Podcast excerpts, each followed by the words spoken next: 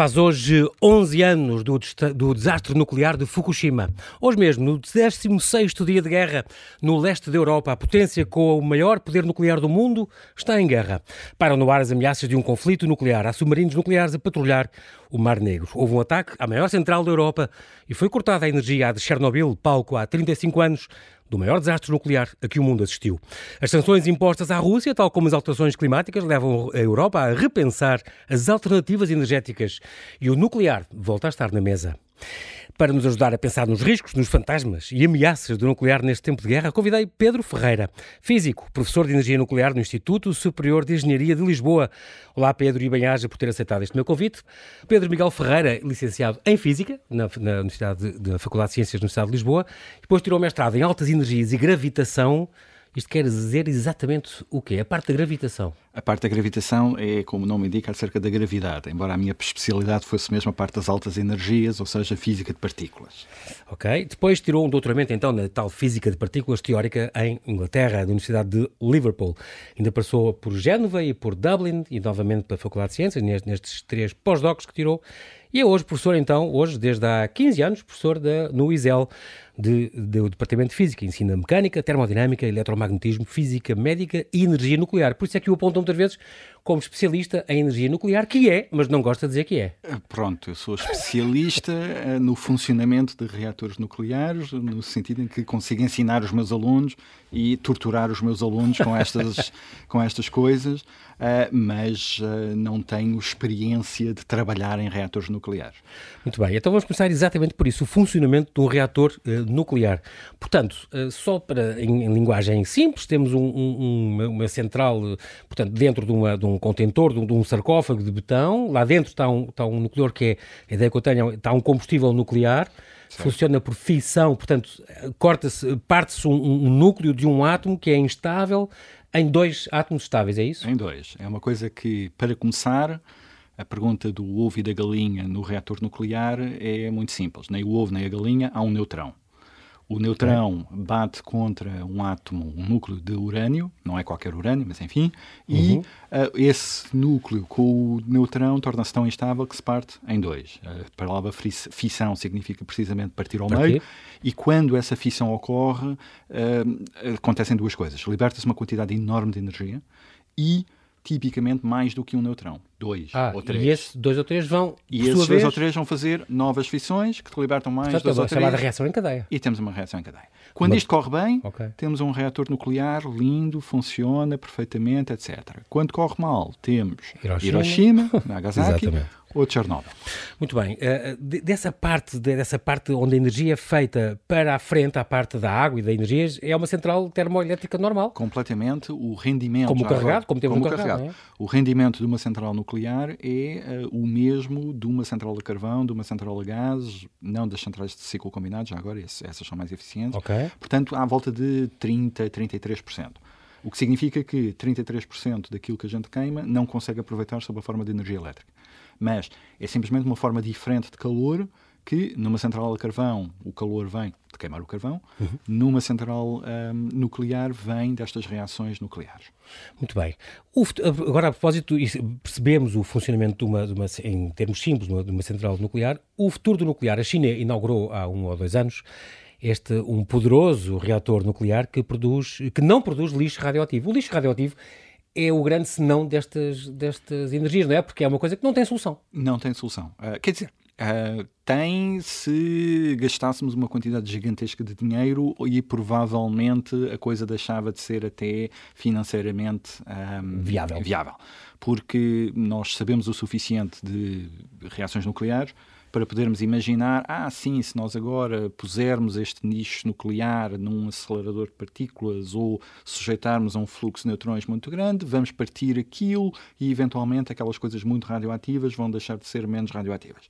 Mas isso custaria os olhos da cara. Sim. Eu nunca fiz as contas, nunca vi as contas feitas, mas acredito que não seria sustentável, não, não seria, seria minimamente sim, sim. sustentável, senão já teria rentável, não é? E portanto, aquilo que é feito é epá, pomos isto ali a um canto e não pensamos nisto durante milhares de anos. Uh, em terras e, e até mais sério, se assim quiser, do que isso. Porque aquilo que é hoje em dia muitas vezes feito, é o que aconteceu em, em Fukushima, por exemplo, uhum, em Zaporizhia, é que a, a, ideia de vamos transportar estes resíduos radioativos através do país, de um país qualquer, uh, para o sítio especial onde eles podem ser o enterrados durante, durante milhares de anos, ah não, mas isso vai passar no meu no meu, no meu, quintal. quintal. exatamente. E portanto, not nem pensar, on my, on my not backyard, on my é? backyard. E portanto, aquilo que muitas centrais fazem é que durante N anos as barras de combustível uh, que já deixaram de ser rentáveis. Estão em barras, não é? Exatamente. E que são retiradas do núcleo tipicamente de um ano, em ano e meio, uh, de cada ano e meio é preciso fazer ah, é o tempo útil que, que, que, é o tempo útil. Uh, são armazenadas em piscinas, porque aquilo está muito quente e vai continuar muito quente durante imenso tempo, no próprio uh, site do reator. Mas, mas, se não tiver essas piscinas, aquilo de, Começa a derreter-se? Ah, começa a derreter-se, exatamente. Aquilo é tão quente que se começa, poderia começar a derreter. Não há limite para isso, quer dizer, derrete, acabou. Ou, derrete, ou derrete e continua a derreter durante e anos. depois continuará a derreter e poderá eh, começar a danificar, sei lá, o cimento onde aquilo está Sim, armazenado. O, o está. Ah, e pode mesmo começar, eh, sei lá, eh, temos aqui uma coisa radioativa que se ah, começa a, a derreter paredes e começa a cair pelo chão abaixo, não é boa ideia. Ah, e o próprio vapor eh, poderia carregar alguma radioatividade para, para, para a atmosfera. Muito bem, a China inaugurou há, há, um ano aqui, um poderoso reator nuclear que não produz lixo radioativo, chamado Sol Artificial. É uma coisa que, que, que, eu li. Eh, aí é feito de. é uma fusão nuclear controlada, portanto é o contrário de uma fissão. Fusão é quando juntamos do, dois átomos para formar um estável, acho eu. Exatamente. E, e, que também gera tal energia e também gera, separam os tais neutrões e tudo. A reação é mesmo em cadeia e tudo? Uh, não, não, aí é diferente. Uh, nós todos os dias usamos um, energia nuclear de fusão porque todos os dias vemos um reator nuclear de fusão, basta olhar para cima e ele chama-se Sol. Okay. Todas as estrelas ah, okay. geram energia, têm energia através da fusão nuclear. Da fusão nuclear. Hum. E o que acontece é o contrário. Sol artificial. Lá está. É uma coisa muito zen que nós conseguimos juntar não, nós não conseguimos, não. O Sol consegue, porque é muito grande, juntar átomos ah, é uma questão mais de massa, pequenos. Uma questão de gravidade? É, a, a, gravidade ajuda, porque a gravidade esmaga estes átomos uns contra okay. os outros e força-os a juntar. Pronto porque estes átomos, mais especificamente os núcleos, eh, naturalmente repelem-se, porque têm cargas elétricas okay, iguais. Pronto. Eh, e para uh, os forçar a... a juntar, é preciso, no caso do Sol, isto acontece no centro do Sol, a gravidade, a pressão é de tal ordem que força estes átomos a juntarem-se. Okay. E quando se juntam, eles libertam energia.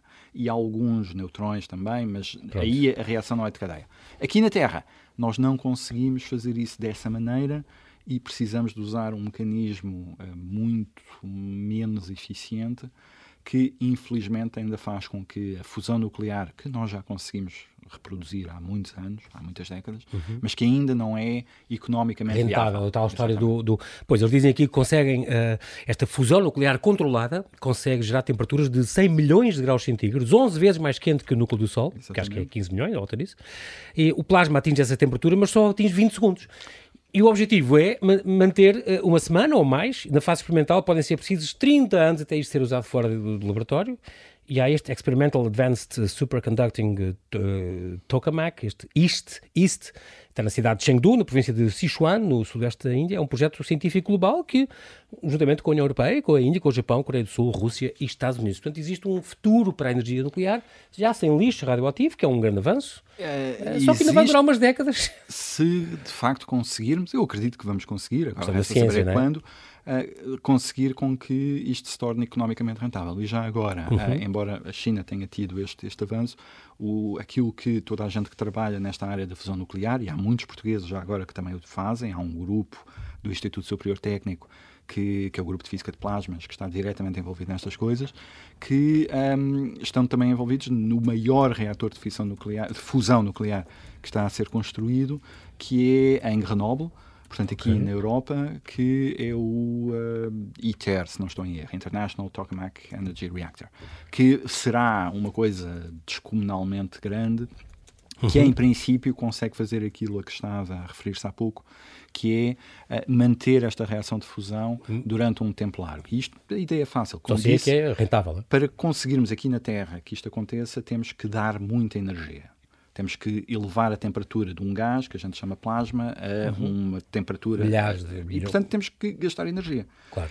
Depois a fusão nuclear começa a ocorrer e liberta energia. E isto agora é uma questão de orçamento. Estamos a pôr mais Sim. do que aquela que tiramos. Okay. Mas Se conseguirmos que a reação demore mais tempo, a certa altura Passa a conseguimos rentável, ter digamos. mais energia Ok. tirada do que aquela que lá pomos. E aí já vale a pena. E aí já vale a pena. Mas a, piada que todos os meus colegas de fusão nuclear eh, são familiares é que a energia nuclear vai ser economicamente viável daqui a 10 anos. E nós andamos a repetir isto para aí desde os anos 70. Sim, há 50 anos. Ah, mas mas é, é uma área fascinante e com muitos, muitos avanços. Ah, E também muitos fantasmas, o que é uma coisa extraordinária. E muita, nada foi alvo de uma campanha na opinião pública tão devastadora como a energia nuclear eh, há uns anos. Eh, certo. Ainda hoje é um grande fantasma que. E É um- os, os dois grandes acidentes, porque há outros, também não, não ajudaram, não é? Não mas, ajudaram nada. mas é Ah, algo que, que as pessoas ainda hoje eh, estão muito orgulhosas. A Alemanha está a fechar todas, teve 18 centrais, já está a fechar, se faltam 3, vai fechá-las todas por causa de Fukushima.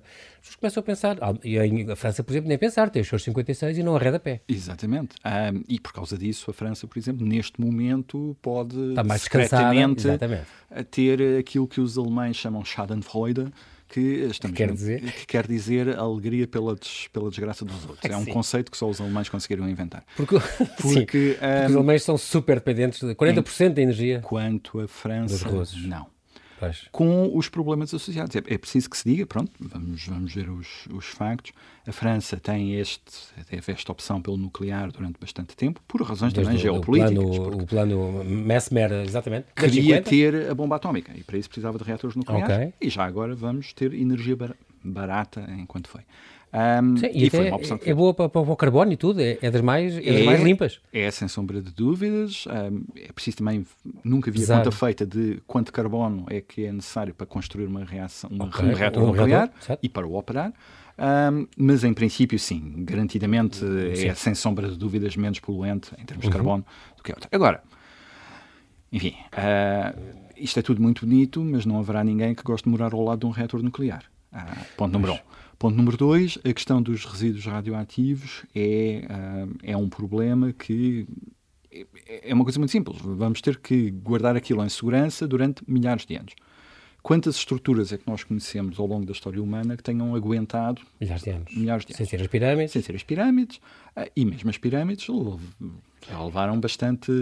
As, as pirâmides uma vez eram cobertas de madeira. Ah, Ah, madeira? creio, creio que era madeira. Se não era madeira. Ou cal, argamassa. mas, tinha um- era lisa, uma sim, cobertura, era eram lisa. Era, um- era de uma Sim, beleza só, espetacular. só numa delas aqui ainda há o, o, o biquinho, Ah, e a ponta do cone. E pronto, do- agora do- da estamos a falar de sítios que temos que prever aqui, mas isto vai ficar tectonicamente estável durante não sei quanto tempo e por aí fora, portanto isso é um grande problema.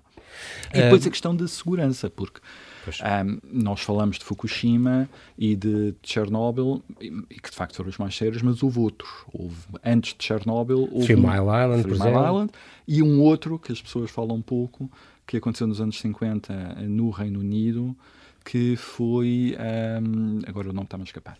Mas foi uma mini, Mas um também mini Chernobyl. Tokaimura, por exemplo, Tokaimura. é um famoso, em 99. Um, Oziorsk, que, na Rússia, em Tokaimura é um, é 57. um dos exemplos que eu uso aos meus alunos de estão a ver, eh, se vocês ouvissem, se, se esta gente tivesse ouvido aquilo que eh, os professores lhes ensinaram, nunca teriam feito esta coisa. Mas eh, felizmente Tokaimura não foi, não foi grave, acho que não chegou sequer a morrer uma pessoa, mas foi um grande. De qualquer modo, uh, uh, Pedro, é uma tecnologia segura o suficiente. Seguro o suficiente, sim, eh, mas já agora, em termos económicos, eh, a certa altura, a energia nuclear, nos anos 60, 70, era descrita nos Estados Unidos como too cheap to meter. Era tão barata, epá, já nem sequer consegue arranjar um preço para aquilo.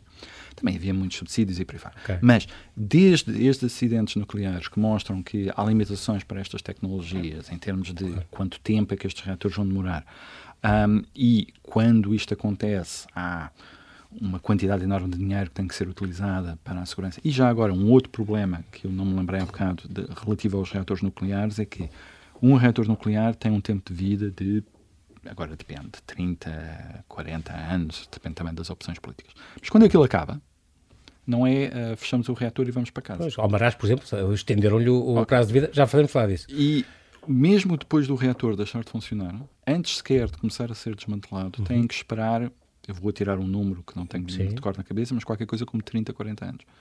Antes de lá chegarem, porque aquilo está tão radioativo que. É enfim, perigoso não antes há- disso. E depois têm que o desmontar e enterrar aquelas coisas alguras, e tudo isso já agora custa imenso dinheiro.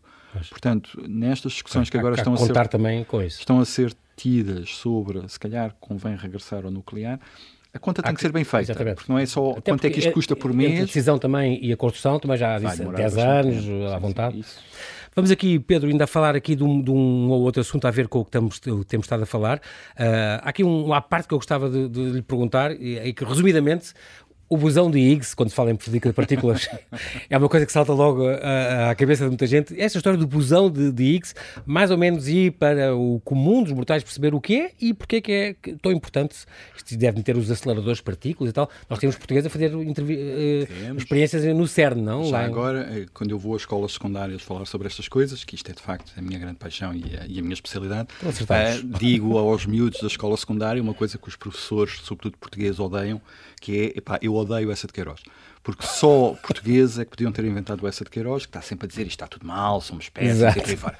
Nós, em ciência em geral, e em física em particular, somos muito, muito bons quer na parte de física experimental, quer na parte de física teórica, e somos respeitadíssimos lá fora como trabalhadores imaginativos e muito dedicados. Temos imensas pessoas de diversas cidades, temos laboratórios eh, um, aqui em Lisboa, em Coimbra, no Porto, no caso do LIP, temos várias universidades onde há departamentos teóricos. No caso do bosão de Higgs, o bosão de Higgs é uma, a peça do puzzle que faltava e que foi descoberta em 2012 de uma teoria estabelecida em 1963, que responde a uma pergunta muito simples. Nós sabemos que aquilo que a gente chama partículas elementares, como por exemplo o eletrão, que é responsável pela corrente elétrica, tem carga elétrica e tem uhum. massa. Uhum. E depois, dentro dos átomos, temos. O átomo tem eletrões à volta, sim senhor, uhum. tem um núcleo, lá dentro tem prótons e neutrões, e os prótons e neutrões lá dentro têm outras partículas que nós julgamos que não têm estrutura, chamadas quarks.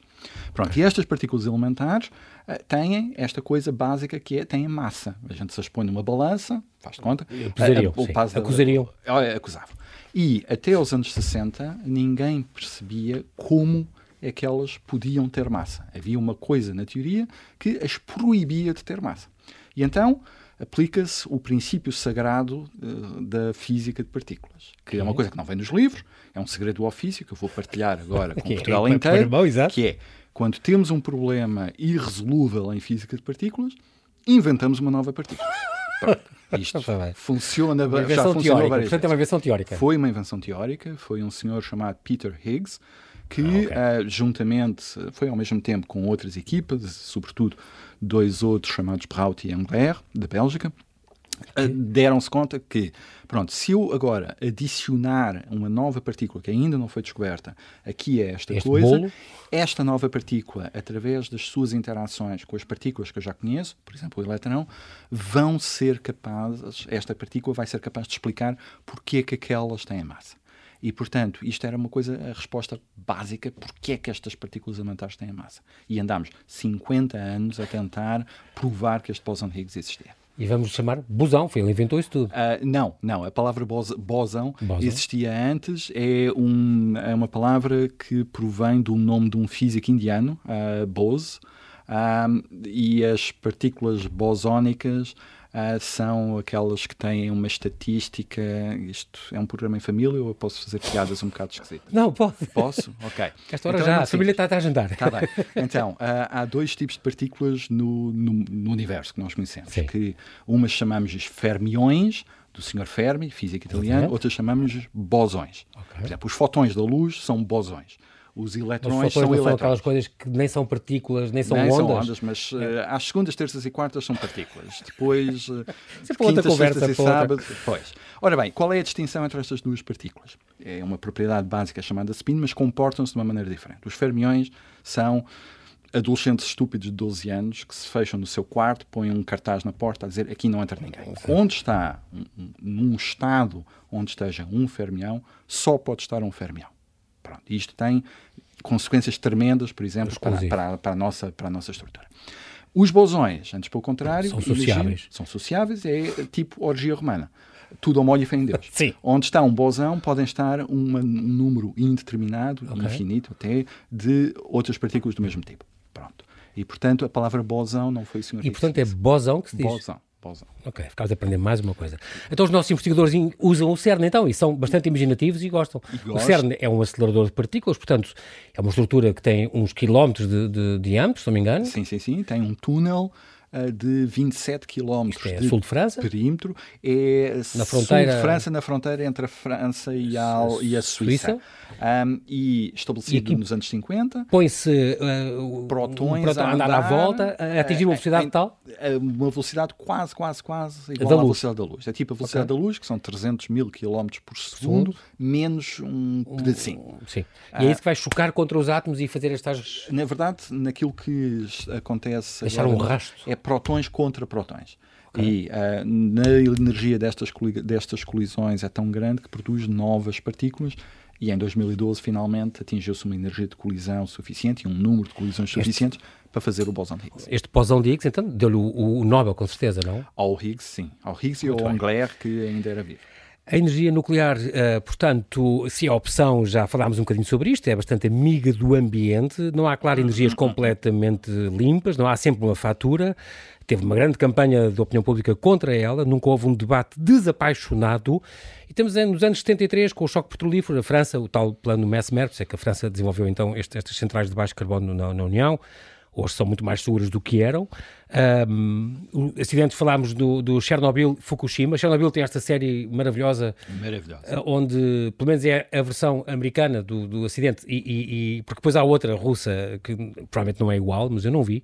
Um incidente, portanto, que ocorreu há 35 anos, 26 de abril de 1986, um, durante um teste de segurança, um erro humano crasso. Exato um erro tremendo, aliás, uma sucessão de, de, erros tremendos. Eles estavam a tentar resolver um problema importante destes reatores um, e ignoraram uma série de protocolos, protocolos de... de... segurança que existiam na altura um, e, enfim, foram cometidos erros atrás de erros atrás de erros. O núcleo derreteu, mais duas ou mais explosões romperam o núcleo do reator e houve um incêndio no núcleo do reator que, entretanto, ficou exposto ao ar livre. Isso ficou é que foi muito, muito grave. Isso é que foi tremendo. Hoje já não aconteceria, uh, porque nos reatores já todos são normais, feitos com aquele sarcófago, dentro de um sarcófago, dentro não é? de um sarcófago que não existia no tipo de reator chamado RBMK, uh, que, que estava a funcionar em Chernobyl. 70% do fallout daquela chuva foi parar a Bielorrússia, que estava a 16 km, portanto, 4 mil mortos contabilizam-se no total, com todos os cancros e as pessoas de, de, radiação direta. A radiação direta não foi mais de 100 pessoas, mas depois foi, foi durante nove dias precipitaram em outras partes da, da União Soviética, na altura, situa-se na Ucrânia hoje, mas fazia parte da União Soviética, e da Europa Ocidental, antes de finalmente terminar em 4 de maio de 1986. Fukushima já teve a ver com, com um terremoto que houve, de alta de, de magnitude, depois o, o, o, tsunami que seguiu, um, estamos a falar em 11 de março, cá está, por isso é que hoje faz uh, eh, 11 anos, 11 de março de 2011, foi causado pelo derretimento de três dos seus seis reatores nucleares, também teriam seis reatores, aliás, como, como tem esta, que foi, foi falado há pouco tempo, e também eh, foi, foi o segundo a chegar àquele nível 7, isto porque há vários níveis de, de, de, de acidentes nucleares e há um. Sim, sim. O Chernobyl, tal como este, foi o nível 7, não é? Tem a ver com a quantidade de radioatividade que é emitida para a atmosfera. Há uma escala determinada por, eh, enfim, convenções internacionais. Fukushima foi, de facto, o segundo grande acidente nuclear depois de Chernobyl. Uh, e felizmente... já não foi erro humano aí? Aí não foi erro humano? Uh, não, aí não, foi, aí não foi erro Estava bem calculado, é tudo? Uh, os reatores, este reator no, no Japão estava bem concebido, embora daí também há qualquer coisa a dizer, e a gente pode pensar, mas como é que no Japão, um país com tanta atividade tectónica exatamente. e ah, tantos ah, tsunamis, como é que é possível que eles construíssem isso? Pronto, mas eles, de facto, o impressionante em, em Fukushima é tudo aquilo que funcionou bem. Uh, houve um terremoto, houve um aviso de terremoto, os, os uhum. japoneses têm um brevíssimo de poucos segundos, 10, 30 segundos, aviso de terremoto, uhum. e os reatores nucleares do país estão programadíssimos para quando vem esse aviso, encerram-se. Desligam-se. E encerraram-se. Fukushima encerrou. E se desligar uma, uma reator nuclear é o quê? É tirar as barras... É as barras de controle que descem e a, a reação As barras do tal combustível? Uh, não, as barras de combustível estão lá. Estas são as chamadas barras de controle, que são de um metal, que, qualquer coisa como cádmio, por exemplo, Sim. que faz desaparecer os neutrões, absorve os neutrões ah, okay. que lá estão presentes. Muito bem. E... Um, a central que, se alguém já viu fotografias, vê que aquilo está à beira-mar. Exatamente. Um, e a central eh, foi inundada, inundada por um tsunami. E pensa-se, mas que raio, que loucura de fazer uma central à beira-mar. Bem, é preciso aquilo estar próximo da água, porque é preciso água para arrefecer. Claro. E havia barreiras de tsunami. Havia barreiras de tsunami, tinham sido programadas para uh, contra o maior tsunami que tinha sido registrado até então. Mas este ultrapassou isso? É que ultrapassou. Okay. E entrou pela imagens impressionantes da, das ondas da a entrarem por ali. É um, e pronto, e aquilo inundou uh, uma série de salas, em, eh, entre, as quais? entre as quais, julgo eu, as salas uh, onde estão os geradores de emergência que funcionam a diesel. Não sei se já tentou arrancar um carro debaixo d'água, não é boa ideia. Não, mas não, não duvido que consiga. Não dá. Mas, portanto, foram planeados com as coisas debaixo d'água junto a um sítio onde há marmotos e, e à beira-mar. E, e, também pronto, aí há um planeamento, não foi a recraço humano, mas é um bocadinho romano. Então. que, de facto, enfim. Uh, mas ali o grande problema também é que... Uh, este, estes reatores, mesmo depois de desligados, e ouvimos alguma coisa sobre isto na, nos últimos dias por causa daquilo que está a acontecer na Ucrânia, uhum. um, há quer o reator, quer os sítios onde a gente armazena, as piscinas onde armazenamos uhum. as barras de combustível, precisam de ter água permanentemente a circular. E, portanto, há as bombas. Se houver um problema numa bomba dessas, não circula. E estas bombas. E se evaporar, precisam então, de eletricidade. Pior.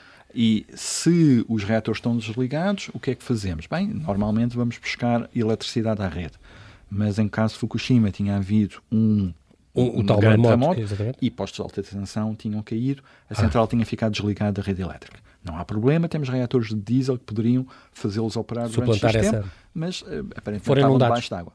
Muito bem, após, após disso, estamos a falar então já de Chernobyl, que, que a ideia é, a Operadora Estatal de Energia da Ucrânia, que diz que o fornecimento de energia elétrica, então, para esta central nuclear, que já não é uma central ativa, uma central, é, é um depósito de lixo radioativo é um neste momento, uh, uh, e para os respectivos equipamentos, foi completamente cortado devido às ações militares russas. Portanto, isto representa, e durante os geradores a diesel só tinham capacidade para 48, 48 horas, cara, isso já passou, não sei. Uh, uh, já terá passado. Qual é o perigo que isso uh, pode acarretar? A Agência Internacional de Energia Atómica veio dizer, hum, calma, não, não entrem já senhora, em pânico. Não entrem já em pânico.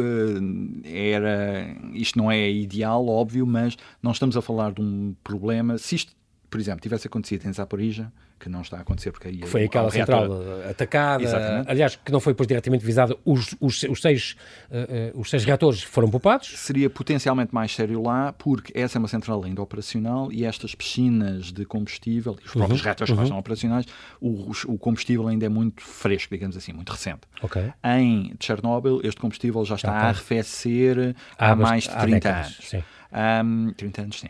E, Há 36 foi o acidente. E daí que uh, o que eles tenham vindo a dizer... É potencialmente pronto, menos grave, é isso? É, ele ainda é radioativo, ainda está quente, mas mesmo que agora o abastecimento de água fosse cortado, Nunca não seria. era dramático, ok? okay. Não, não, não era uma catástrofe. Entretanto, os russos já disseram, vale o que vale, a primeira claro. vítima da guerra é a, a informação, exatamente, a informação, que técnicos da Bielorrússia já teriam restabelecido a situação e ah, a coisa okay. já estaria normal. Um, mas mais uma vez, isto vale. Vale o que vale, exatamente. Seria um risco também para a Rússia, para a Bielorrússia. Uh, o vento, como, como o Pedro diz, não escolhe países, não nem partidos. Mas isso sem sombra de Portanto, dúvidas. não é do interesse da Rússia provocar algum acidente destes nas quatro ou cinco centrais ativas da, da, Ucrânia, não é? Porque uma pessoa olha para o mapa, aquilo está ali. As, e, e, também é outra coisa é que uh, conquistar uh, militarmente, digamos assim, estas centrais, quer Chernobyl, quer Zaporizhia, é, é, tem interesse estratégico. Zaporizhia é responsável, aparentemente, por 25% do abastecimento energético da Ucrânia. Uh, e se estamos a tentar conquistar um país, conquistar em, tomar controle sobre o abastecimento elétrico é importante. Claro. E Chernobyl, a certa altura, creio que li um artigo no Guardian a dizer, olhem para o mapa, isto é em linha reta, se as tropas vêm do norte, é, é mesmo bom passarem por aqui para chegarem a, pois, aqui. Não era bom que aquilo tivesse a, a espalhar a radia E, portanto, é, é mesmo uma questão geográfica, dá, daria jeito passar. Voltamos sempre à geoestratégia, isso é importante. Exato. Nos ataques à central de Zaporizhia, não, quão perto esteve o ataque ataque russo de causar um desastre nuclear. Quer dizer, estamos a falar da maior da Europa, uma das maiores do mundo, são seis reatores, foi alvo de ataque. Os mecanismos de segurança, o Pedro diz que são muito mais elaborados do que os de Chernobyl, é outra geração, a última geração. É outra uh, tecnologia completamente diferente. Já tem o tal sarcófago de contenção e tal, o Chernobyl não tinha. Tem dois reatores desligados, se não me engano.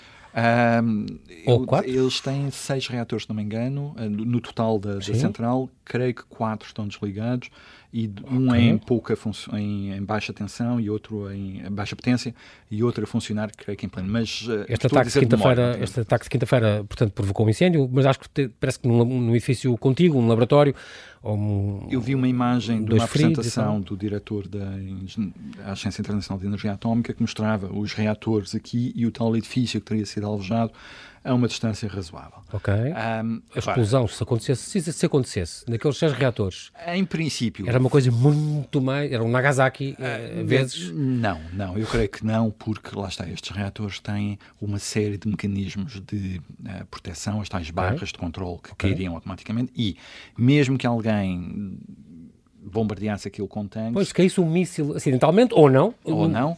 Primeiro, a primeira coisa que iriam danificar é o tal edifício de contenção, que estamos a falar de uh, milhões de toneladas de, de, de betão armado incrivelmente resistente.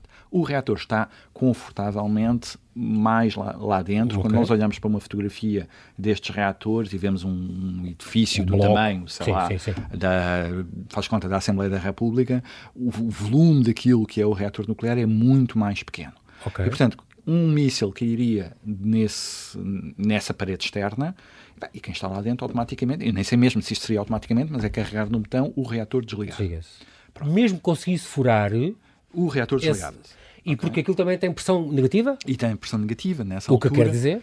Quer dizer que se há, a ideia deste edifício de contenção é se houver uma fuga de dentro do reator cá para fora, fica contida aqui dentro e a pressão dentro deste Invólucro, digamos assim, é inferior à pressão atmosférica Portanto, cá fora. Tudo Portanto, houver, o ar entra e, não, ar e não há nada que sai. sai. Okay. Pronto, em, em, princípio é assim que a coisa funciona. E depois, à parte disso, quer dizer, há, pura e simplesmente não é do interesse da Rússia provocar um, Digo eu, claro. Mas há aquela teoria do, do, do, Putin imaginar que se, se no Ucrânia não vai ser menino, não vai ser de ninguém. Pois, mas então alguém vai dizer, é uma, uma camarada Vladimir, não, camarada já não podem dizer, provavelmente, uh, ou coisa do género, não, não é boa ideia, porque mesmo que a gente decidisse fazer a estratégia romana de vamos envenenar os poços, o vento pois. pode trazer isto para cá. Se for vento oeste, uh, vai, vai, tudo calhar na Rússia. E cursos, Sim, mas não é Moscou. rios que sejam afetados e por aí fora. é muito, muito mais grave. Caso os russos controlem as centrais nucleares na Ucrânia, qual é o impacto para, para o resto da Europa, Pedro? Bem, eu não sei se a energia produzida na Ucrânia, por exemplo, se havia trocas com, com a Polónia e, e por aí fora. Agora, em termos diretos, eu diria que não seria tremendo em termos de abastecimento de energia, porque lá está, o corte do gás seria muito mais, muito mais relevante. Um, portanto, estamos mesmo a falar de qual é a importância da Rússia controlar, qual seria o efeito da Rússia controlar a própria Ucrânia. Isso em termos... Esta, agora fala-se por causa, não só por causa de, das centrais, não por causa das alterações climáticas, mas agora por causa desta, desta questão do, dos gasodutos um, e esta questão da dependência do, do, do gás russo e do petróleo russo. A Europa está, voltou a estar na mesa esta questão, esta opção pelo nuclear. A Europa está outra vez a, a pensar nisso. O regresso das centrais nucleares pode ser uma, uma carta na mesa. A Alemanha tinha os tais 40% dependentes, já se, já se falava há algum tempo dessa, de acabar com essa dependência. Foi parado agora o segundo gasoduto. A ideia é sinceramente acha que é um assunto que vai tornar a ser discutido e pensa-se nisso? Vai pelo menos ser discutido, sem sombra de dúvidas. Se se, se, se vai tomar essa opção, não sei, mas garantidamente vão ter que dizer, pá, isto, isto é uma opção. Temos cá estes reatores, eu creio que eles ainda os podem estender a vida. Já tivemos impressionante, um, aparentemente um dos políticos, um dos responsáveis da coligação na, na Alemanha, do Exatamente, Partido dos ministro, Verdes, e partido, ministro e era Partido dos Verdes. Talvez devamos Sim. considerar isto. Devemos para assistir a isto. E, independentemente desta situação tremenda, gravíssima que vivemos agora, já havia muita gente a dizer, bem, sim senhor, um, de facto, parece ser boa ideia apostar a longo prazo nas energias renováveis, nas tecnologias uhum. renováveis, mas possivelmente durante um período de transição poderemos ter que conviver com o nuclear. Houve uma mini polémica da Comissão Europeia, se não estou em erro, a dizer que subsidiar centrais de gás natural eh, de ciclo combinado, se não estou em erro, e centrais nucleares num período de transição, e a ideia é esta. Enquanto não tivermos a certeza que com as intermitências da energia renovável consigamos abastecer a Europa inteira, talvez tenhamos que conviver com estas opções. A Agência Internacional de Energia Atómica, eh, também, se não me engano, sediada talvez em Viena, se não me engano. Penso que sim. Eh, também alertou para que a transmissão de dados se perdeu. Isto é, eles, eles que têm, conseguem monitorizar um bocadinho as centrais em todo o mundo, em todo o mundo civilizado, pelo menos, que a gente saiba, uh, ficaram de repente sem os dados por causa desta situação de guerra e, portanto, não sabem o que é que está a passar não no interior das, é das centrais nucleares, o que pode ser preocupante ou, ou, ou não. Claro. Esses dados são, são importantes? Esses dados são os parâmetros de funcionamento dos reatores que permitem internacionalmente ver se está alguma coisa a correr mal uhum. ou, não, ou se está tudo E neste momento não conseguem ficar sem acesso a isso. Uh, uma última pergunta, Pedro, nós já estamos em cima do tempo. Uh, qual é o receio para, para, para Portugal, por exemplo, da central de Almaraz? Já está completamente desligada, ela, tinha um, ela foi feita há 50 anos, uh, tinha dois reatores, é, é a 100 km da nossa fronteira. Um, entretanto, o prazo de validade estava apontado para 2010, se não me engano, estenderam mais uma década mas não sei se já estás ligado ou não e se é completamente seguro. Eu, de facto, não é junto ao Tejo? É junto ao Tejo, sem sombra de dúvidas. Eu recordo-me ao longo dos Nunca a visitou? Anos, não esteve lá? Não, passei por ela várias vezes Sim, a caminho de Madrid claro, e a pensar, uma pessoa desce assim num vale lindíssimo, e o que é que é aquilo? Que Exato, aquele bloco, sim. Uh, mas nunca lá fui. Gostaria muito lá ter ido, mas nunca lá fui. Um, é o perigo de ter um reator nuclear a uma distância razoável de Lisboa. Eu creio que ela está mais próxima de Madrid do que Lisboa. Aqui também temos que nos lembrar de Espanha, nem bons ventos, nem bons casamentos. É capaz de estar a meia distância, porque está a 100 km da fronteira, nós temos a 200 da fronteira e depois é mais... Um, eu creio que já houve uh, situações em pessoas a monitorizar a água do Tejo em Portugal. Que já detectaram. E a descobrirem, há aqui um pedacinho de hum. radioatividade maior do que aquilo que devia ser. Eh, que pode vir daí? Que poderia vir daí. Acho Porque nós também, temos, nós também temos urânio. Nós também temos urânio. Sim. Que é bom e exporta-se ou não? eu não sei se ainda, eu creio que já não é económico, deixou de viável. ser economicamente okay. viável mas há urânio, em Nisa, por exemplo, há afloramentos de urânio à superfície. Um, não sei se é por isso que o queijo de Nisa é tão bom ou que não. mas esse urânio mas... à superfície não é radioativo, é? Uh, não é, é, é o 238? É, é, é, este, pronto, para pôr as coisas em, para pôr as coisas em, em perspectiva, quando uma pessoa parte um pedaço de granito, Sim. é muito normal lá no meio haver assim pedacinhos de urânio. E este urânio da, okay. de, de Nisa, estes afloramentos de urânio, não é nada assim do, do outro mundo. Não convém fazer paredes com aquilo para as nossas, para as nossas casas, mas não é tremendo. Muito bem, pronto. Pedro, nós não temos tempo para mais. Quero agradecer-lhe, Pedro Ferreira, bem-aja pela sua disponibilidade em falar Muito no Observador. Oxalá em toda esta matéria se, tornem, se tomem corajosamente as medidas mais seguras e mais inteligentes. Esperemos que sim. Mais bem pensadas. Muito obrigado e até breve.